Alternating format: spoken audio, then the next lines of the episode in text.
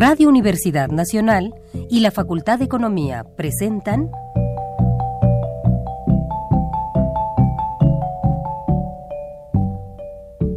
Los bienes terrenales.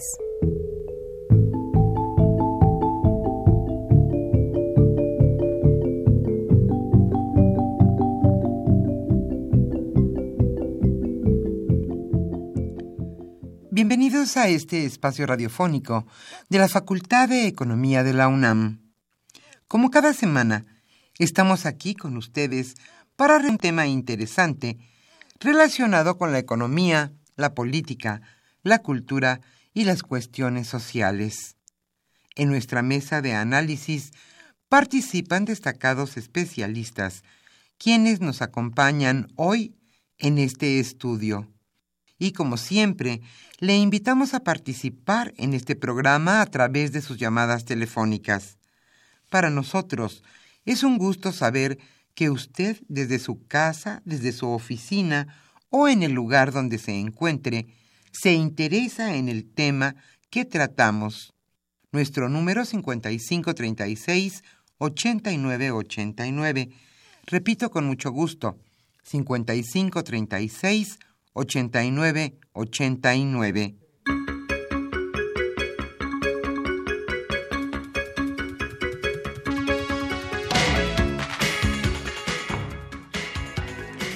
En esta nublada mañana de viernes aquí en la capital de la República estamos nuevamente con muchísimo gusto con ustedes en este su programa Los bienes terrenales.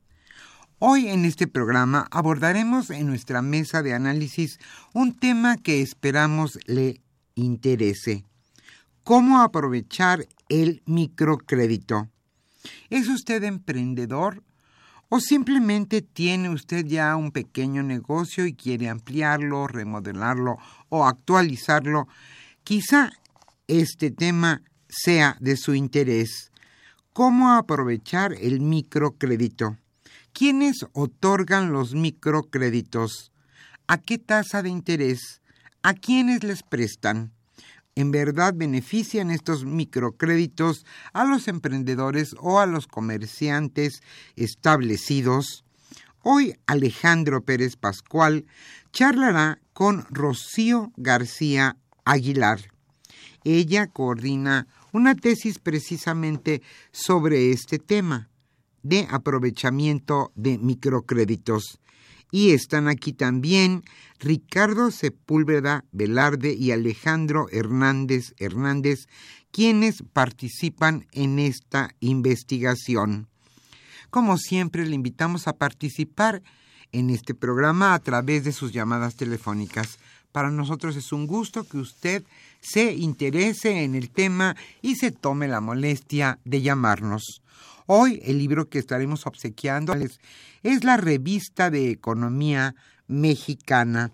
Le invitamos entonces a participar. Pero antes de iniciar nuestra mesa de análisis, como ya es costumbre, le invitamos a escuchar la economía durante la semana.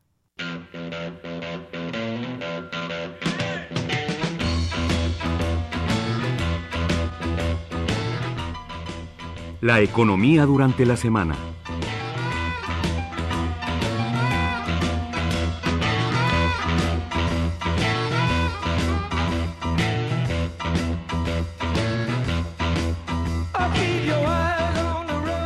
Anuncia el Banco de México un plan ante eventual escenario adverso tras los comicios en Estados Unidos el gobierno mexicano prepara un plan de contingencia en caso de que surja un escenario adverso tras los comicios presidenciales en Estados Unidos la próxima semana. Esto lo señaló el gobernador del Banco de México, Agustín Carstens, quien ha afirmado que una victoria del republicano Donald Trump tendría el efecto de un huracán para el país.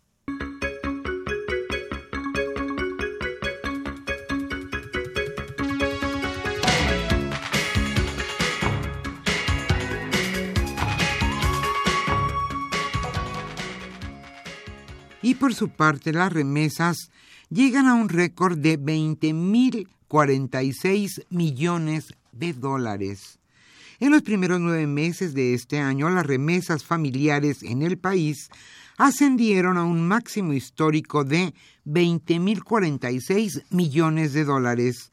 Esto fue 7.66% mayor al monto del mismo lapso del año anterior, además de ligar en septiembre su sexto mes al alza. Por entidades federativas, la Ciudad de México, Jalisco y Michoacán fueron las que más contribuyeron al repunte de las remesas de enero a septiembre, al aportar 1.27, 1.09 y 0.69 puntos porcentuales del avance total en los envíos realizados al país respectivamente.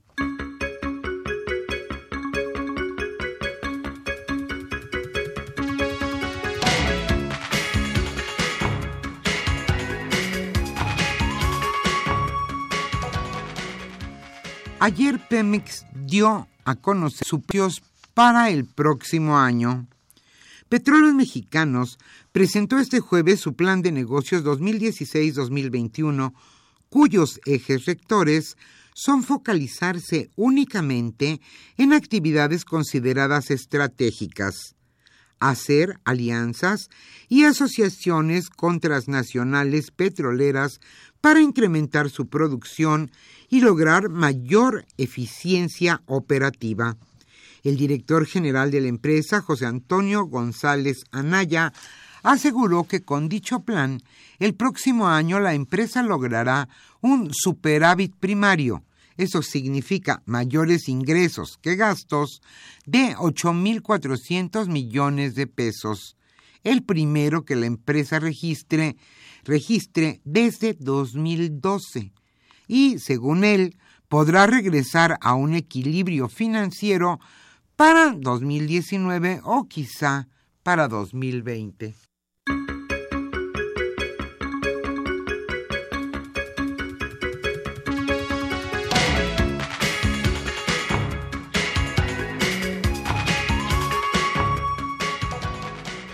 Los micronegocios se profesionalizan.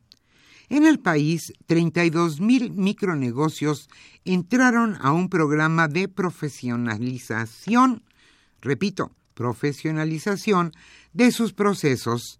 Salones de belleza, tiendas de abarrotes, talleres mecánicos, entre otros, pueden ofrecer pagos con tarjeta de crédito o débito compra de tiempo aire y un análisis para atacar su mercado con estrategias específicas. Esto les ayuda a que sus ventas crezcan alrededor de un 15%, debido que al permitir pago con tarjetas y contar con pago de servicios como luz, internet, las hace más competitivas.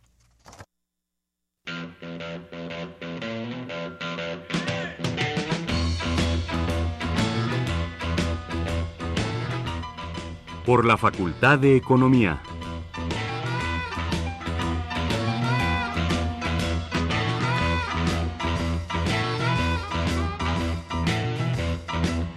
La UNAM, por medio del Centro de Educación Continua y Vinculación de la Facultad de Economía, consciente de los requerimientos de profesionales eficientes, capaces de participar competitivamente en el permanente proceso de construcción de instituciones y de la economía mexicana en su conjunto, ofrece una amplia oferta académica de seminarios, diplomados, cursos de actualización docente, conferencias, talleres, cursos, etc., a egresados de universidades públicas y privadas, empresarios, académicos y al público en general. En esta ocasión queremos invitarle a un diplomado titulado Análisis y Evaluación Financiera de Proyectos de Inversión. Este diplomado dará comienzo el próximo 19 de noviembre de 2016 y consta de cuatro módulos que se cursan en 128 horas. Para mayores informes sobre este diplomado, le invitamos a marcar el número 5616-5201. Repito, con muchísimo gusto y más despacio si usted quiere anotar el número 56 16 52 01.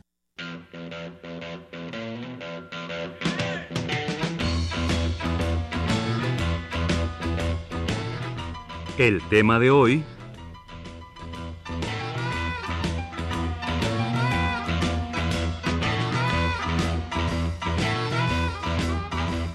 Como señalamos al inicio de este programa, el tema que hoy abordaremos en nuestra mesa de análisis es cómo aprovechar el microcrédito. ¿Quiénes otorgan estos microcréditos y a quiénes? ¿Usted quiere emprender un negocio? ¿Le interesa conocer acerca de los microcréditos? ¿O ya tiene un negocio y aspira también a un microcrédito? Hoy ese será el tema que estaremos abordando hasta las 13 horas. Le invitamos a continuar con nosotros. Y hoy estamos con ustedes, Socorro Montes en los controles técnicos, Pedro Rosales con mucho gusto contestando sus llamadas telefónicas. Yo soy Irma Espinosa y como les decíamos estaremos con ustedes hasta las 13 horas. Nuestros invitados, que hoy charlarán con Alejandro Pérez Pascual, son la profesora de la Facultad de Economía, Rocío García Aguilar, quien coordina una tesis precisamente sobre el tema. Y están con nosotros quienes están realizando este trabajo, Ricardo Sepúlveda Velarde y también Alejandro Hernández Hernández. Le invitamos, como siempre, a participar a través de sus llamadas telefónicas. Hoy obsequiaremos a los primeros radioescuchas que se comuniquen a los bienes terrenales la revista de Economía Mexicana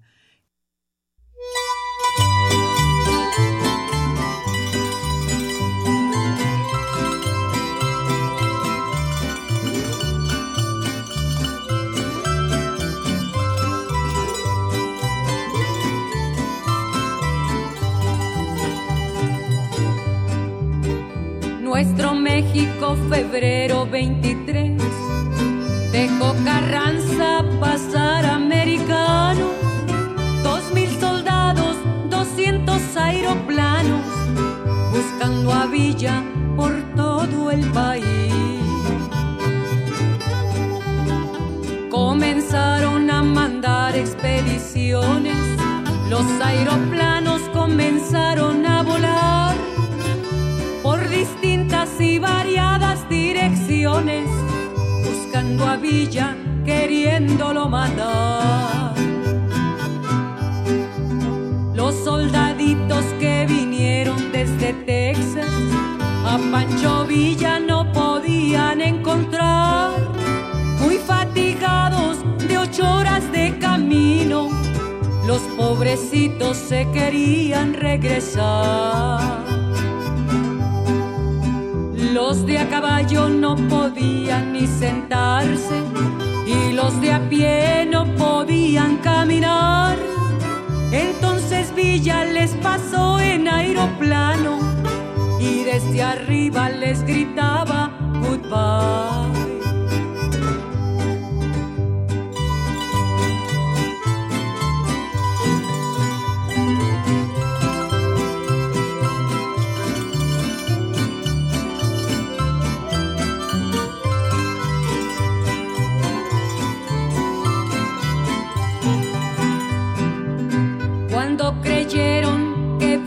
Estaba muerto, todos gritaban henchidos de furor. Ahora sí, queridos compañeros, vamos a Texas cubiertos.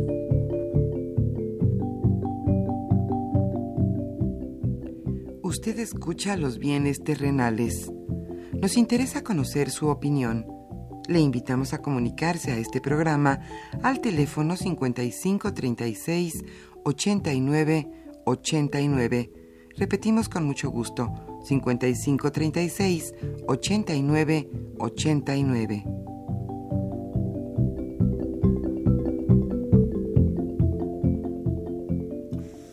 Muy buenas tardes, estimados radioescuchas de los bienes terrenales, programa radiofónico de la Facultad de Economía de nuestra Universidad Nacional Autónoma de México. Este viernes, como muchos, como todos los viernes, estamos con ustedes para tratar algún tema de interés para ustedes, económico, pero de todos los órdenes.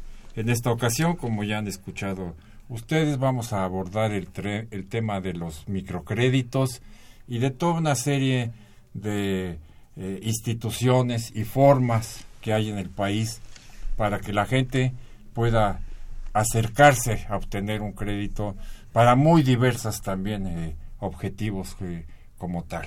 Hoy no nos vamos a dedicar a lo macro, ni a las grandes empresas, ni a las políticas económicas de el gobierno, ni cosas de estas. Vamos a una cosa que está en algún sentido mucho más cerca de, de la gente, de la gente que quiere emprender o que tiene ¿no? alguna necesidad y que tiene que, digamos, ocurrir y buscar todos estos sistemas para financiarse, ¿no? Para algún emprendimiento que quiera eh, hacer. Para ello están esta tarde con nosotros la maestra Rocío García Aguilar, quien eh, es eh, experta en el tema, es maestra de nuestra facultad, trata muchos de los temas de economía internacional también, pero también se ha dedicado mucho a estas cuestiones de el transcurrir de las empresas y su y su desarrollo y nos hizo el favor, ¿no? de traernos, ¿no? a dos jóvenes egresados o cuasi egresados, ¿no? de nuestra facultad que bajo su supervisión han profundizado en alguno, ¿no? de estos sistemas de, de microcrédito que están en el país, incluso alguno de ustedes ha trabajado, ¿no? en esto, en estos sistemas de, de crédito y entonces ellos nos tienen, digamos, información muy fresca, muy precisa, ¿no? Alrededor de alguno de estos eh, temas. Pero para empezar quisiéramos, este, Rocío, que nos platicáramos ahora sí de qué hablamos cuando hablamos de, de microcréditos, de qué se trata, cómo son, ¿no? Y qué influencias y qué repercusiones tienen en la economía y en la economía de muchas familias en México. Gracias, muchas gracias por la invitación. Este, agradezco también a los alumnos que se animaron a hacer un tema eh, diferente, porque realmente, como usted lo mencionó al principio, eh, los temas macros son muy llamativos y a veces estamos muy encasillados en esos temas eh, que son muy interesantes, pero que dejan de lado este pues el aspecto este más humano, más de la gente. Entonces también hay un agradecimiento a los chicos que se animaron a hacer una tesis sobre esto. Y bueno, brevemente, ¿a qué nos referimos cuando hablamos de microcréditos o microfinanzas? Bueno, eh, las microfinanzas generalmente se refieren a proveer servicios financieros a personas con escasos recursos. Eh, dentro de los servicios financieros nos referimos no solamente al crédito, sino también nos referimos al ahorro, a los seguros, eh, al ahorro para el retiro, a las remesas, incluso también hablamos ya de préstamos para vivienda o para mejora de casas habitación. Y hablamos también que son un canal de servicios financieros para eh, variedad de servicios comerciales, ¿no? Eh, lo que hemos estado observando en los últimos años, no solo en México, sino realmente en todo el mundo, es que las microfinanzas son un sistema complejo en él conviven eh, diferentes tipos de intermediarios financieros. incluso, ¿no? La banca comercial, la banca tradicional, los bancos grandototes se han tratado también de enfocar a estos microcréditos y hoy por hoy podemos encontrar eh, pues, bancos comerciales, bancos de nicho, eh, bancos rurales, la misma banca de desarrollo a través del gobierno federal tiene este, bastantes instituciones directas para estos microcréditos pero también hay un sector, digamos, del cooperativismo o de la sociedad civil que ha tenido mucho eh, ímpetu en formar este, nuevos intermediarios financieros porque a lo mejor los que existen no les satisfacen. Entonces también encontramos dentro de este sector cajas de ahorro, cooperativas, sociedades de ahorro y préstamo. Este, incluso también tenemos instituciones de asistencia privada, asociaciones civiles, ¿no?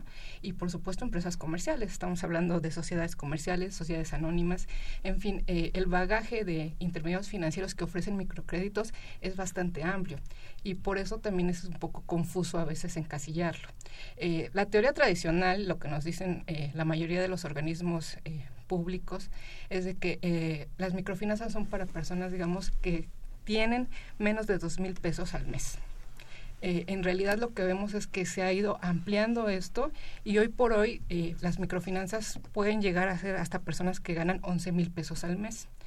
Después de los, bueno, más abajo de los dos mil pesos realmente ya no se considera que sean microfinanzas porque pues son personas que subsisten.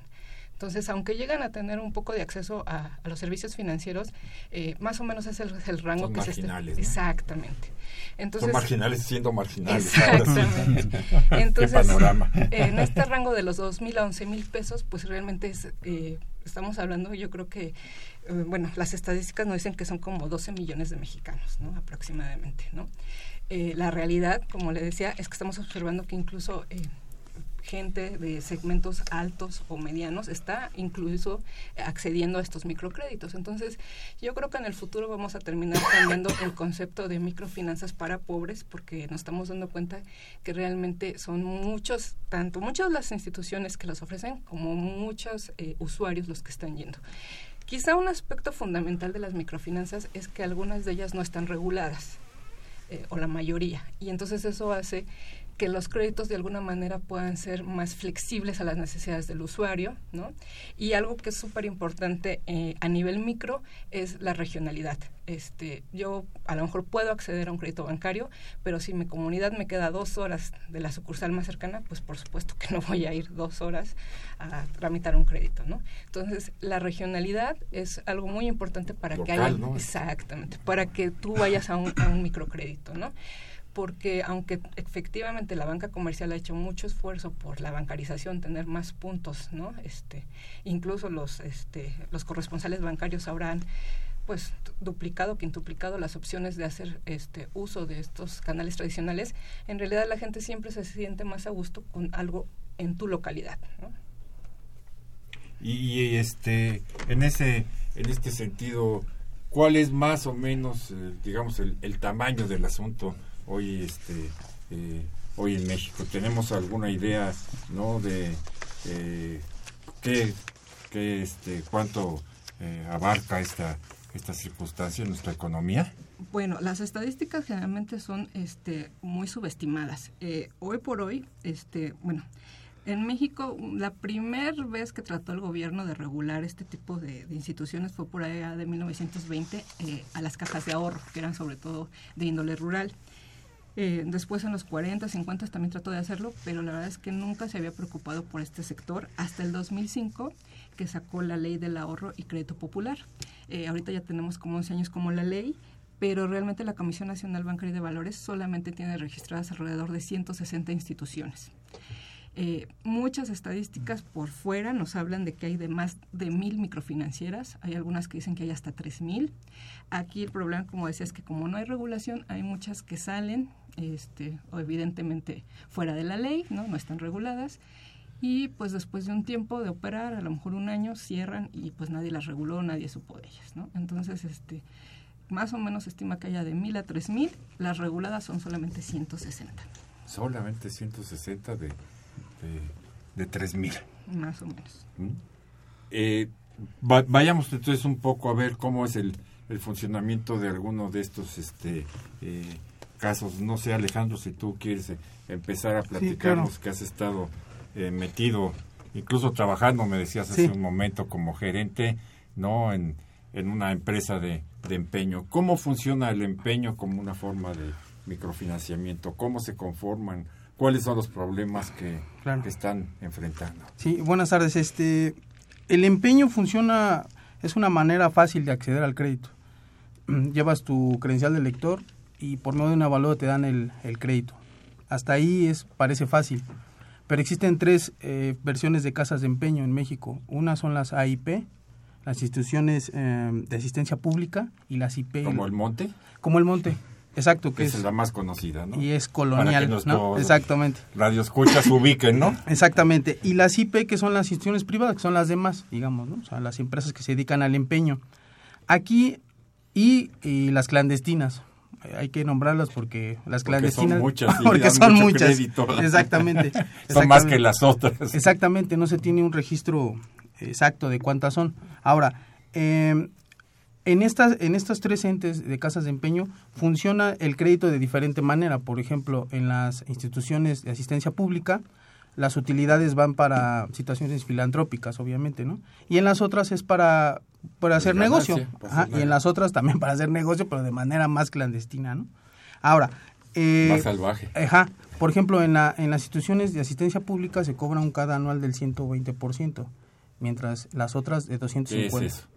El cada anual es el explícale a costo, nuestro público. el costo del, eh, del interés, del, del total del interés anual, ¿no? O sea, de lo que vas a pagar anualmente por el interés de lo O que sea, se te si prestó. yo voy, dejo mi lápices, me dan mil pesos, en un año les tengo que dar 220. 220% en las instituciones privadas y en las instituciones de asistencia pública el 120%, ¿no? O sea, si hay una diferencia de saber quién es y quién, ¿no? son altísimas tasas. Por ¿no? supuesto, por supuesto, son, son tasas muy altas. Sin embargo, eh, la cartera vencida de las casas de empeño es, es muy poca. Es Más muy del poca. 90% eh, Regresan se por su laptop desempeñan. O por por el anillo de casado. Exactamente. No sé, a lo mejor no regresan. No, de hecho el anillo de casado tiene, tiene sus diferencias también, porque si tiene grabado, vale menos. Un anillo que no tiene este, incrustaciones, pues se puede comerciar y te dan más. O sea, ahí en ese sentido, si hay una diferencia entre una casa de empeño y otra. Incluso las clandestinas le llegan a poner Nacional Monte de, de algo, ¿no? Y entonces tú te vas con la idea de que es el Nacional Monte de Piedad, por lo cual no. Ahí es muy importante checar en los contratos que tengan la NOM 176 eh, de la Profeco para que tengan un poquito más de seguridad de asistir a la casa de empeño. y es cierto esto del ciclo temporal de que la gente acude más en ciertas temporadas a las casas de Sí, precisamente hay la temporada de vacaciones. empeño. la O tem- sea, lo que dice el mito es real. Sí, pero no siempre. O sea, por- depende en dónde estemos. Si estamos en, en, en qué región, ¿no? Por ejemplo. O cuando Eh, viene la fiesta del pueblo. Exactamente. ¿eh? O los Exactamente. 15 años de la niña. Exactamente. Entonces, ta- ta- también tiene que, o el periodo escolar. Pero algunas personas, eh, eso es por experiencia, han empeñado para financiar sus negocios. Eso, Llevan- eso es hacia yo quería que, que nos digas, porque uno, bueno, es una dificultad, etcétera, pero también para poder eh, meterse de emprendedores. Sí, por supuesto, hay, hay gente que no se empeña una camioneta para iniciar un negocio o sostener el negocio que ya tenían. Este, de hecho, algunas casas de empeño ya empeñan casas con escrituras, la evalúan y empeñan la casa y te dan un crédito.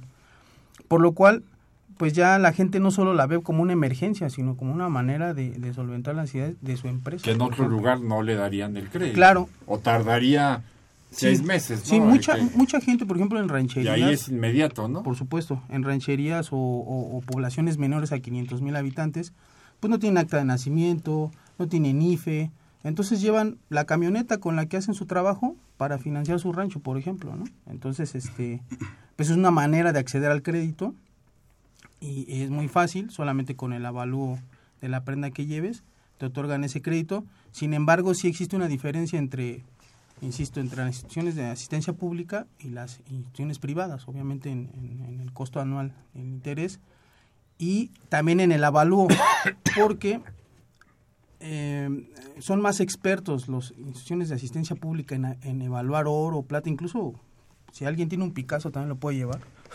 Entonces, este... Son más...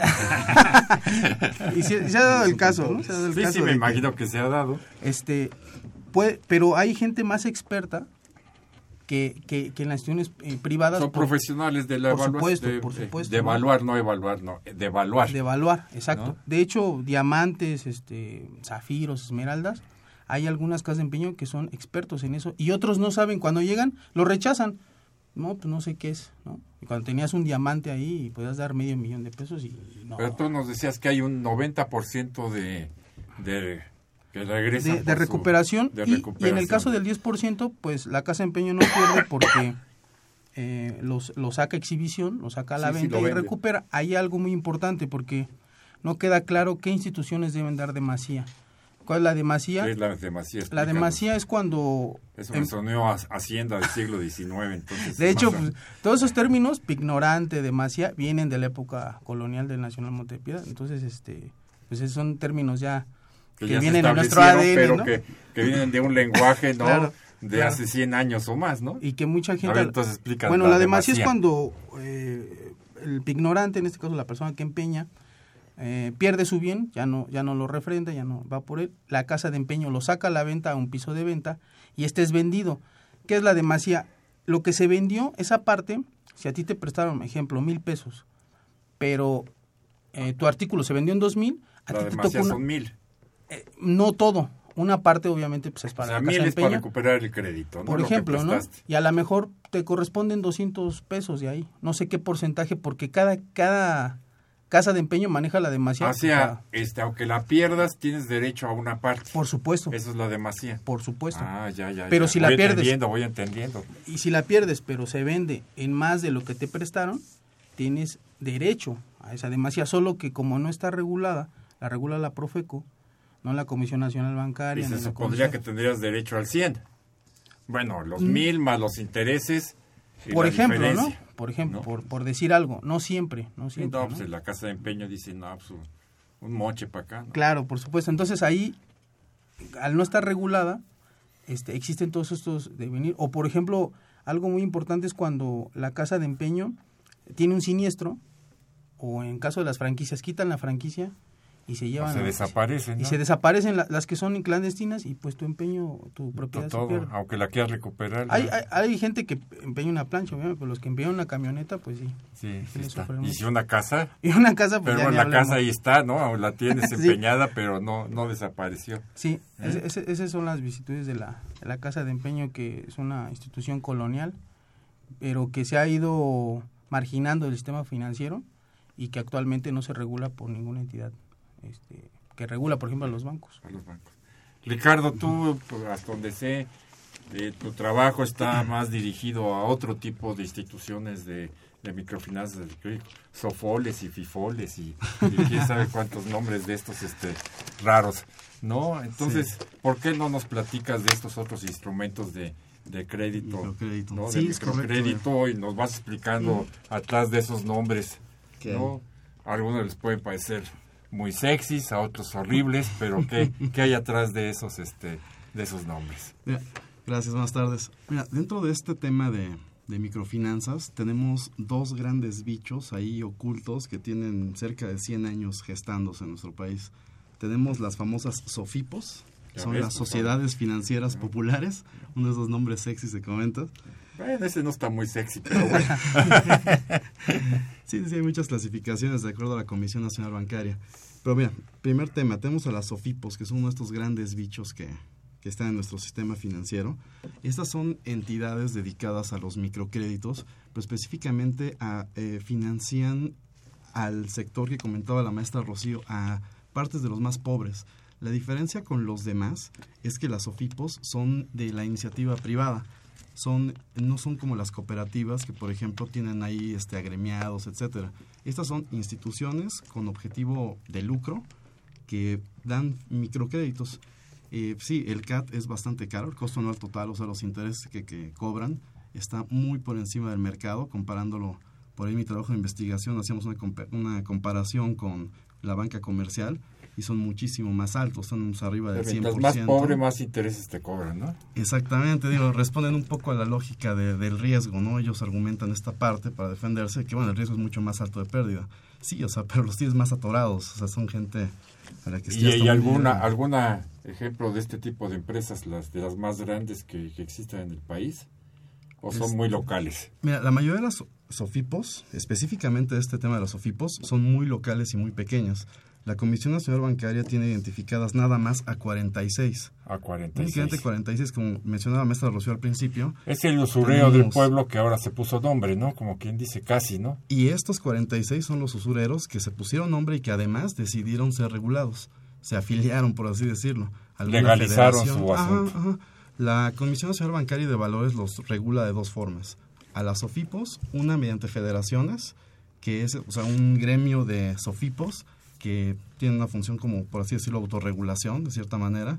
Y la Comisión únicamente regula a la federación. Y por otro lado, la legislación directa que se hizo una intervención a través de la Conducef y ya este mecanismos más transparentes, podría decirse, ¿no? La, las SOFIPOS prestan servicios de muy parecidos a la banca a la banca múltiple. Exactamente, o sea, pueden dar hasta tarjetas de crédito, tienen convenios ya con Prosa, con Archival, con servicios financieros mucho más complejos como tarjetas de débito, crédito, etcétera. Tienen crédito hipotecario, automotriz, pero el fuerte son los créditos personales. O sea, más del 80% de las OFIPOS prestan cantidades abajo de los 7 mil pesos. Eh, arriba de 7 mil pesos se considera un crédito ya mayor, el cual ya implica un poco más de requisitos, pero así cualquier hijo de vecino que llega y pide 5 mil pesos, se lo dan con su IFE y pásale ya. Ya no hay toma. regulación de buro de crédito. sacan no aquí hay- del cajón. Exactamente, y fírmale con sangre aquí porque... ok, y por otro lado tenemos otro gran bicho enorme en nuestro país que, como lo mencionó nuestra Rocío, inició... Pero están ocultos, no son bichos medio ocultos, ¿no? Es que sí, o sea, son como un hongo que creció debajo de la alfombra y apenas en el año 2005 a alguien se le ocurrió alzar la alfombra y decir, Dios, ¿qué tenemos aquí? Tenemos 3.000 entidades no reguladas que están operando de manera salvaje y nadie ¿Cuáles? se ¿Cómo se llaman cuenta. estos otros? Estas otras son las sociedades cooperativas. Mm.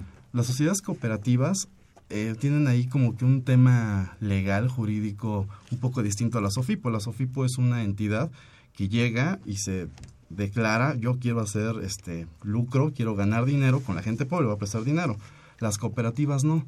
O sea, las para formar una cooperativa necesitas 20 personas que lleguen frente a un notario y digan, yo quiero ser una cooperativa. Y eso es todo.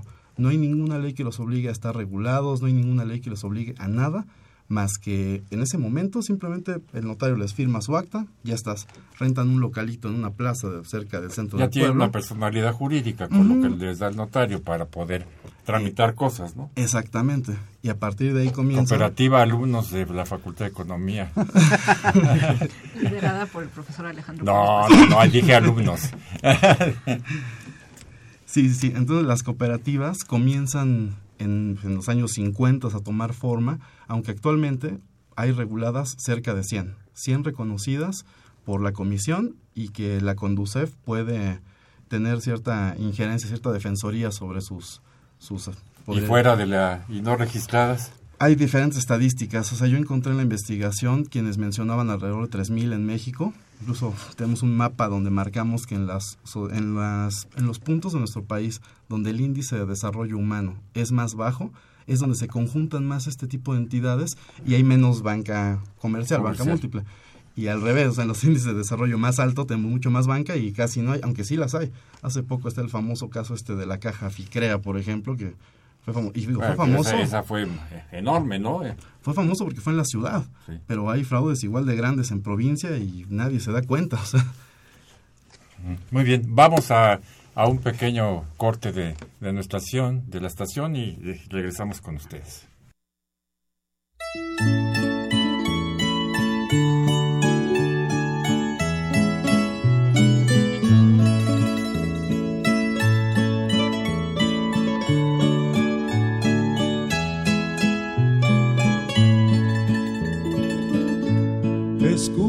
Señores, oigan el corrido de un triste acontecimiento.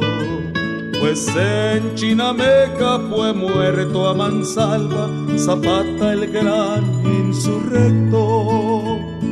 Abril de 1919 en la memoria quedará en el campesino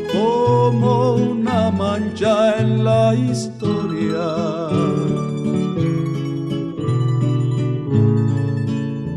El buen Emiliano que amaba a los pobres quiso darles libertad. Por eso los indios de todos los pueblos con él fueron a luchar. De Cuautla hasta Mecameca, Matamoros y el Ajusco. Con los pelones del viejo, don Porfirio se dio gusto. Le dice Zapata don Pancho Madero cuando ya era gobernante.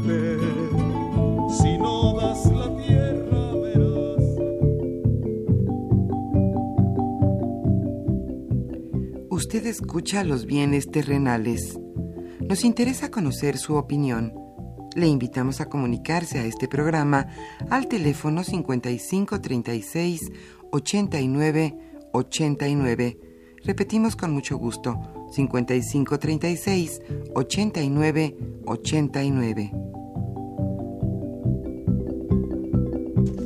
Estamos de regreso con ustedes, estimados eh, radioescuchas, tratando este tema de las microfinanzas, del empeño. No he, no he visto todavía las preguntas, pero espero que a algunos de, de ustedes pues, no les haya ido demasiado mal no al acudir a este tipo de instituciones. Pero antes quería preguntarte, Rocío, que, que nos decías, digamos, eh, hay estas instituciones que hemos visto hoy, hay muchas otras que están en el terreno de los microcréditos, tú ya nos hacías un panorama general al principio, pero que un poco nos dieras tú una evaluación, ¿no? De cómo están funcionando y del peso que están teniendo realmente en la, en la economía, en la economía mexicana. O sea, eh, un poco ya vimos qué son, unos par de ejemplos de cómo funcionan y, etcétera, pero que nos dieras una pequeña porque evaluación, porque además han tenido en efecto, ¿no? Un crecimiento enorme, ¿no? En los últimos años eh, en México y son de este tipo de fenómenos que de repente, ¿no? Nos pasan eh, desapercibidos, pero que tienen una incidencia muy fuerte en la vida cotidiana de las eh, de las personas. Claro, sí. De hecho, bueno, a mí me interesa que, bueno, que, que hace esa pregunta, que, que, la gente no se vaya con una idea, este, pues negativa, todo lo contrario, ¿no? Nosotros estamos presentando las cosas como son, porque, pues, efectivamente, mucho tiempo esto de las microfinanzas, el empeño hoy por hoy, como decía Alejandro, este, sigue siendo algo que el gobierno no quiere regular. La tendencia que nosotros observamos es que sí se van a tener que regular. Y hoy por hoy podemos hablar que las microfinanzas tienen realmente una evaluación, digamos, positiva. Eh, efectivamente hay como 3.000, eh, muchas no reguladas, pero dentro de las que están reguladas eh, ya hemos visto que tienen muy buenos resultados. Por decirles algo, en las reguladas tenemos Banco Compartamos, que ustedes a lo mejor lo conocen como Gentera o el Banco de los Pescaditos. Eh, tenemos CAME, que es el Consejo de Asistencia al Microemprendedor tenemos la Sociedad Financiera Popular Credit Club y la Sociedad Financiera Popular Sinfol, Finsol. Perdón. Este tipo de, de instituciones, por ejemplo, eh, yo le puedo decir que han crecido en, su, eh, en sus microcréditos impresionantemente y la ventaja de este tipo de, de, instituciones es que son de las pocas que han estado bajando sus intereses. ¿no? O sea, dentro de las microfinanzas hay muchas que están preocupadas por hacerlo bien, por ser sólidas, por ser rentables y por realmente dar un servicio financiero mucho más accesible. ¿no? Entonces, este tipo de instituciones están mejorando. Yo, una pregunta, Rocío, ¿las microfinancieras se financian a su vez en otros lugares? Claro que sí. Eh, se, definitivamente, el primer este paso es generalmente a través de la banca de desarrollo. ¿No? Entonces, este, el gobierno federal tiene muchísimos programas, muchos fideicomisos donde les da financiamiento directo. Eh, otras instituciones de banca de desarrollo, pues definitivamente tenemos este, el ejército, tenemos este, eh, y todas estas instituciones que dan crédito muy preferente a estas instituciones. Eh, otro aspecto positivo de las microfinanzas es que, bueno, creemos, ¿no? O, o, ahorita sentimos a lo mejor en la mesa que todo el mundo va a endeudarse y esto no es cierto. Muchas de las finanzas, la gente también, ahora, por ejemplo, se calcula que ya entre el 10 y el 20% de los servicios que dan es en ahorro. Entonces la gente ya está viendo que también, es más... también ya están aceptando ahorro claro, de la gente. Sí. Entonces ya está Yo voy viendo... y te doy mi cochinito. Sí, y ya está viendo además que es, que es más, bueno, aparte que es más, este, pues digamos, seguro, porque en tu casa igual y te roban, la familia, X, este, te están dando tasas de interés que lo hacen atractivo. Y a partir del ahorro, pues generalmente va pegado el seguro, ¿no? Hay muchas personas que ya tienen seguros de vida, que obviamente son pequeños, de 5 mil, 10 mil pesos, pero que de verdad cuando la gente fallece y se llega a hacer uso del seguro, pues es una gran ayuda. Este, es tan, un colchoncito claro, que para esos sí, niveles sí, es sí. muy importante, ¿no? Este, también tenemos, ¿no? Lo, lo que decíamos, eh, muchas de estas instituciones funcionan con créditos colectivos, este, entonces esto va haciendo que tú también vayas formando eh, una especie de club de y emprendedores. se está haciendo una cultura en ese sentido. Que eso es muy importante, ¿no? Que la gente asuma por claro. sí misma y que no solo esté esperando. Claro, y que entre varios son los que solicitan el crédito. Incluso si tú, varias personas consigues que soliciten el crédito, te van a dar más este, intereses y te van a dar, este, digamos, este, menos este, cobros, ¿no? Entonces, esta parte de, las microfinanzas es muy, eh, digamos, muy positiva y nosotros le auguramos un crecimiento muy fuerte. Aquí lo importante también es notar lo siguiente. La mayoría de estos intermediarios financieros este, están creciendo también por el lado, digamos, de las tecnologías de la información y la comunicación. Mm. Entonces, es muy importante, yo le quisiera decir a los radioescuchas que si ustedes este, quieren acceder a estos servicios, pues busquen información este, en el Internet. Muchas de ellas tienen sus páginas, muchas de ellas incluso cumplen con responsabilidad social, ¿no? Este, dentro de las cooperativas que mencionaba Alejandro, tenemos una grandísima, que es la caja este, Gonzalo Vega de Querétaro, que esta caja tiene un millón de este, agremiados, es de las más grandes en Latinoamérica. Entonces sí hay muchas instituciones microfinancieras que son confiables, que lo están haciendo bien, pero aquí la invitación a los radioescuchas es que investiguen, ¿no? que busquen. Y la forma más fácil... Y si no, que te llamen por teléfono. Claro, o aquí, a, los, aquí a los expertos. Pero sí es muy importante que, que no se vayan con la primer... Eh, con la idea de que es puro robo, digamos. Y además, como decía, sí es muy local y a lo mejor tú te sientes a gusto con la casa de empeño de, tu localidad, ¿no? De la esquina, pero igual y vale la pena Porque igual la que atiende es la comadre, ¿no? Claro, pero igual y vale la pena que a lo mejor busques y vas a encontrar otra casa de empeño donde te, te den mayores este Mm, tasas por tu empeño, donde te traten mejor. Incluso hay muchas de estas que ya te dan tarjetas ¿no? de fidelidad y el segundo o el tercer empeño te bajan la, la, tasa de interés. Y la verdad, como decía el compañero Alejandro, pues ese anillo ¿no? que, que le costó mucho a tu marido, pues te ha sacado de muchas dificultades. ¿no? Entonces, sí es positivo, eh, digamos, en el, en el en el agregado, ¿no? Necesita más regulación, por supuesto, y aquí lo importante es que también los usuarios pues hagan eco, ¿no? Si tuvieron alguna mala este, experiencia, pues que se quejen, ¿no? Está la Profeco y está la Comisión Nacional Bancaria de Valores. Muy bien, vamos a, ver las inquietudes y, preguntas de, de nuestros radioescuchas el día de hoy. Rogelio Cruz este, Melchor eh, dice, ¿me podrían orientar sobre los requisitos para abrir un pequeño negocio? Muy bien. Ustedes, si quieren, vayan anotando para que en la medida en que puedan, este, que, eh, eh, que podamos, eh, demos, pues las leo todas y después con ellas comentamos y, damos las respuestas. Saludos al programa, me parece interesante que sea en vivo y que toque temas de interés y de actualidad. Felicito a los invitados de, de hoy. Adolfo nos habla desde Coacualco. no, ya no me salió, perdón. Marisol Cervantes de Lugo de la Benito Juárez. Soy adulto mayor y tengo un pequeño negocio. Soy sujeto de crédito para obtener un microcrédito. Julia Orozco Román, ¿hay límite de edad para solicitar un microcrédito? Estas dos de Coyoacán, ella, estas dos van en el mismo sentido. Yo por la edad también les pregunto si yo sería. Julio Hernández de Ciudad Neza, ¿cómo afecta el alza de la tasa de interés a los microcréditos o esta tiene una tasa menor? ¿O cuál es la, el vínculo entre la tasa de interés general y la que están cobrando los estas instituciones? ¿no? Jesús Ríos de la Miguel Hidalgo, ¿a qué tasa también nos pregunta, a qué tasa de interés se manejan los microcréditos y cuánto van a fondo perdido? ¿No? El CAT que decían ustedes, ¿no? El costo anual, ¿no? Eh, Jesús Ríos, ¿qué efectos concretos ha producido el programa de créditos del gobierno a jóvenes emprendedores que, por cierto, subieron recientemente de 30 a 35 años. Miguel eh, Ríos también. José Guadalupe Medina, de Ciudad Neza, nos pregunta qué requisitos son necesarios para cumplir para ser beneficiario de un microcrédito. Mucho éxito en el programa. Mil gracias, José Guadalupe. Leopoldo Ruiz, Nacional Financiera, ¿qué papel juega en los microcréditos? Un poco lo adelantaba la maestra Rocío hace eh, un momento. ¿Y qué recomendaciones nos podrían dar para obtener un microcrédito? Leopoldo nos habla desde Coyoacán. Alberto Mejía Aguilera, de la Gustavo Amadero.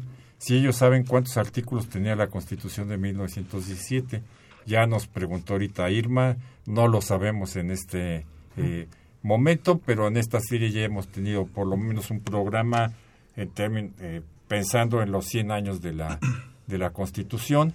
Entonces vamos a tener eh, varios al, al respecto y lo que nos podemos comprometer es a tenerles este dato, ¿no? A, Alberto Mejía, tenerle este dato para el próximo, el próximo viernes. Y también nos dice que debería tener Radio UNAM más programas en vivo para que la gente participe. Perdón. Desde Naucalpan, Saúl Mendoza Chávez nos pregunta, ¿las cajas de ahorro están reguladas por la Comisión Nacional Bancaria y Valores? Creo que ya un poco hemos abordado este tema y entre que sí, que no, ¿no? Más o menos. Entonces, si quieren, entre los tres empezar a, ¿no? Adelante, Ricardo, por favor. Eh, respecto, bueno, esta respuesta puede abarcar igual algunas dudas que tengan nuestros radioescuchas. En 2014, el gobierno federal creó un fondo de protección al ahorro específicamente para los usuarios de microfinanzas. Es un fondo muy parecido al del IPAP, pero ya que muchas cajas, etcétera, no están reguladas, no pueden ser protegidas por el IPAP. Entonces, este fondo especialmente diseñado para, para estas microfinanzas cubre 25 mil UDIs, que son más o menos 132 mil pesos por cada individuo que llegue a ser afectado tanto por una sociedad que desaparece, alguna situación como la que mencionábamos de FICREA, ¿no? Entonces es muy importante que lo tengamos presente, saber que hay un fondo de protección para que no nos quedemos con la idea que decía la maestra Rocío, ¿no? Y que son negativas. No, no son negativas, o sea, muchas veces puede tener juegan un papel, juegan un papel muy importante. Además de la inclusión financiera, o sea, es un sector que está bancarizándose que de otra manera, de no ser por estos pequeños bichitos, no se, no se bancarizarían. Entonces, bueno, Respecto a lo de la alza en la tasa de interés, sí es muy importante mencionar que el costo de fondeo es elemental en todas las finanzas bancarias de nuestro país. O sea, hay un costo el cual implica más o menos un, la tasa de interés interbancaria más 8, a veces más 3, depende de la. o sea, la, microempresa se financia y si sube la tasa de interés, pues inmediatamente tiene que repercute, ¿no? Exactamente, obviamente no lo van a absorber de la, de la ganancia, ¿no? Más bien va hacia el usuario. Este, de los viejitos, porque ya yo estoy muy interesado en el asunto. Este... No sé, entre otras cosas, pues, ¿no? Sí, en, en, cuestión de la casa de empeño, cualquier persona puede acceder a este crédito, siempre y cuando tenga una prenda.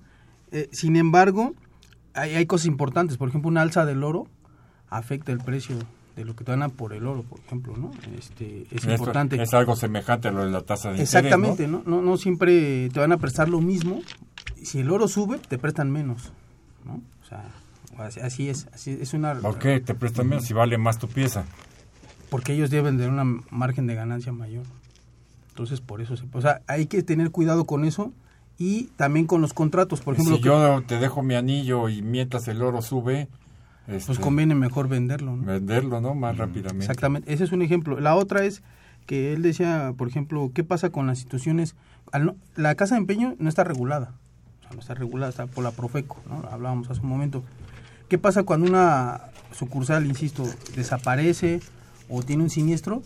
Pues los bienes perdidos no no te no te pagan lo que cuesta tu prenda en el mercado, sino lo que te prestaron. hay que tener hay que tener mucho cuidado con eso. Entonces, esa falta de regulación provoca esto. O sea, finalmente accedes al crédito y, insisto, puedes empeñar desde un pedacito de oro hasta, un, hasta una camioneta, una casa.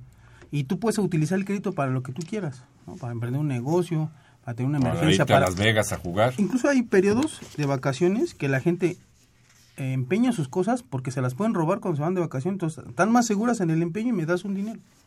O sea, hay gente que hace eso, ¿no? Por eso los periodos de vacaciones en algunas regiones este el empeño es mayor porque dicen, no, pues de que se la roben en mi casa, que el empeño, ¿no? mejor lo, lo, lo, lo, llevo. Sin embargo, corre mucho el riesgo de que como no están reguladas, por ejemplo, las bodegas no están a lo mejor habituadas para tener tantos artículos y los artículos se pueden maltratar. Y si te lo dan y tú no te das cuenta que está maltratado, pues ya perdiste un bien. Esa es parte de lo que debería estar haciendo una regulación para los dos bandos. ¿no? Dice la maestra Rosy, tiene razón este, es la inclusión financiera, como decía mi compañero, de gente que no puede acceder a la banca comercial y quiere un crédito. Entonces, la regulación beneficia, a, las, a, los docentes, a la gente que va y acude y tiene la garantía de que está accediendo a un servicio financiero confiable y las personas que están en el ramo de la casa también se benefician porque se quitan esa este estigma de que son usureros y de que son malvados, ¿no? Entonces, eh, un poco este trabajo es eso, ¿no? Este, ver la, la realidad, pararse en el punto medio de los dos y saber que están ofreciendo un servicio financiero. ¿Y de la edad? Ya, respecto a la edad es muy importante eso. Eh, en general no hay restricciones. No hay restricciones para la edad, aunque siempre la banca trata de protegerse con pues que le vayan a poder pagar en vida, ¿no? Entonces tienes una expectativa de vida, tal vez 77 años, y tienes 60 años de edad, no te van a dar un crédito, crédito hipotecario por 20 o 30 años. O sea, los plazos siempre serán más cortos para créditos grandes. Pero en general no hay ninguna restricción para la edad. O sea, incluso ni pa- en microfinanzas no hay restricción ni para edad, ni para buró de crédito, ni para montos a veces. o Para sea, montos. A ver, Arturo Báez Hernández también nos escribe desde la Benito Juárez. Nos dice, felicita al programa por el tema de microfinanzas y a sus invitados. Muchísimas gracias. Fe- Fernando García, no me pusieron de dónde nos llama. Sugiere que el conductor intervenga lo menos posible. El tema es interesante y los datos también. Acepto la crítica, pero mi función es tratar de, de darles espacio a los eh, y conducir eh, el tema. Eh, las tandas entran en la modalidad de microcréditos. Yo los escucho desde, desde que estaban en la tarde. Saludos. Muchas gracias, Susana, desde Linda Vista. María Cristina eh, Lepuna nos dice, ¿saben ustedes a qué tasa de interés presta Electra? Eh, Miguel Hidalgo. Entonces, ¿no? ¿Electra cuánto presta? Electra, no tengo el dato exactamente, pero su CAT debe estar arriba del 70% anual. Arriba del 70%. Más o menos. No es tan malo comparado con otras microfinancieras.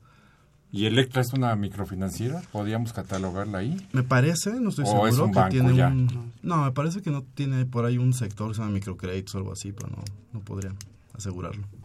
Este, en cuestión de las tandas, eh, hay una, un dato interesante, la manera de, de acceder al crédito por parte de las personas que no pueden ir a la banca comercial, por diferentes formas, es precisamente las tandas en primer lugar y en segundo lugar la casa de empeño y luego los microcréditos. Así está en ese orden. O sea, la tanda sí, sí representa un, un, este, un modo importante de, de estarse Es que, financiando. ¿no? es que la tanda es el modo más primitivo de las microfinanzas. Exactamente. En sí, o sea, la Más tanda... sencillo.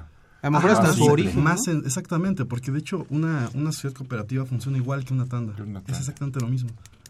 Entonces, Todos claro, ponemos, uno agarra y luego regresa y luego nos, me toca, le toca a otro. ¿no? no, es Nos, auto, de nos que- autofinanciamos los unos a los otros. Exactamente, es la complejidad de que ya cambian los montos y, y- ¿Mm? Alfonso Sevilla Cruz de Benito Juárez nos escribe y nos dice, la banca no tiene límites. Mi tarjeta Bancomer Oro en este mes cobra 55% de interés. Anual". Efectivamente. es lo que Rocío, este, quería- te dejamos la palabra Sí. para que concluyamos. Es efectivamente lo que yo quería este comentar. Eh, realmente, bueno, yo vi que hay mucha inquietud de que sí es muy caro el CAT, que es muy caro la tasa de interés, pero yo es lo que iba a decir. Vean sus estados de cuenta. Las tarjetas de los bancos están cobrando del 36 al 58%. Y son bancos y están regulados por la Comisión Nacional Bancaria de Valores. Entonces, realmente, estas empresas que son mucho más pequeñas, que te estén cobrando un 70, un 80, hasta un 100% de interés, bueno, es entendible. ¿Por qué? Porque el sistema financiero mexicano en realidad no está funcionando como debe. Entonces lo vemos porque incluso los intermediarios financieros más sofisticados que podrían ser o más tradicionales que son los bancos, te están cobrando altísimas tasas de interés. Por eso también surgen todas estas instituciones, eh, un poco las cooperativas, un poco las tandas, un poco las asociaciones civiles, las sociedades comerciales, las mercantiles, que están tratando de llenar este hueco porque los intermediarios financieros pues realmente no están cumpliendo eh, al 100% su labor. ¿no? Y los requisitos también ahí juegan un papel muy Claro, importante, sí. ¿no? Y eso pues va también con la persona que quería hacer este un, un, un emprendedor, un plan de negocios. Aquí realmente a veces el dinero no va a ser problema, el problema va a ser la cantidad eh, de trámites que va a tener que cumplir, sobre todo con la reforma fiscal tan fuerte que ha tenido. Este, el problema pues es que se tiene que registrar ante Hacienda, le van a pedir muchas cosas. Realmente el financiamiento, como decíamos, es muy flexible, es muy laxo. Este, El teniendo tiempo, algo- ¿no? Supongo que también Claro. juega un papel muy... Bueno, en el empeño es directo, sí, ¿no? En ese eh, llego con mi bien y, y salgo con el dinero, ¿no? Sí, entonces aquí realmente la cuestión es pues que el usuario sepa las diferentes opciones que tenga y que haga un poquito pues de análisis, ¿no? A cada quien nos va a hacer diferente eh, el beneficio y la desventaja. Entonces no hay como uno sentarse y poner eh, en papel qué es lo que estoy pidiendo, cuánto me están cobrando, para qué lo voy a utilizar, si me va a funcionar y, y como decía yo al principio, muchas veces los costos colaterales, ¿no? Yo vivo lejos, pues definitivamente no voy a poder acceder a ese crédito, ¿no? O me están pidiendo documentación que yo no tengo, bueno, aprovechen lo que sí se tiene y definitivamente pues busquen información información, yo les recomiendo mucho que busquen prodesarrollo.org. Este, también eh, la Conducef ha hecho un poco de labor este, en divulgar esto. Entonces, este, pues es más que nada que se informen y que no se queden con la primera opción, ¿no? y que si van a pedir un crédito, que lo piensen bien y que vayan, ¿no? muy claros a lo que a lo que van no sí y además el crédito es algo muy bueno no el, el pedir prestado no es malo el hacerse este parte productiva de esta sociedad es saber que uno tiene que colaborar y efectivamente las personas que te prestan dinero pues esperan un premio no entonces también es parte de la educación financiera saber que puedes acceder a más bienes a generar mayor patrimonio obviamente pagando este, un interés no pues muy bien, pues muchísimas gracias, por haber venido, muchísimas gracias a nuestros radioescuchas y nos encontraremos aquí el próximo viernes, esperamos que con otro tema de, de su interés. Muchas gracias y muy buenas tardes. Gracias, hasta luego.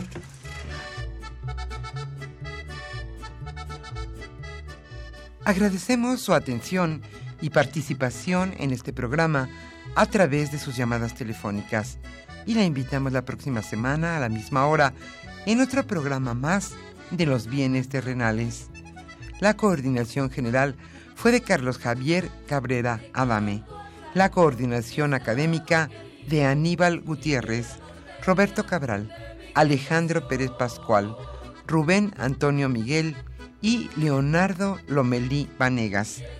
En los controles técnicos, nuestro compañero Humberto Sánchez Castrejón y en la voz y producción su amiga Irma Espinosa, quien se despide de ustedes y le desea un agradable fin de semana.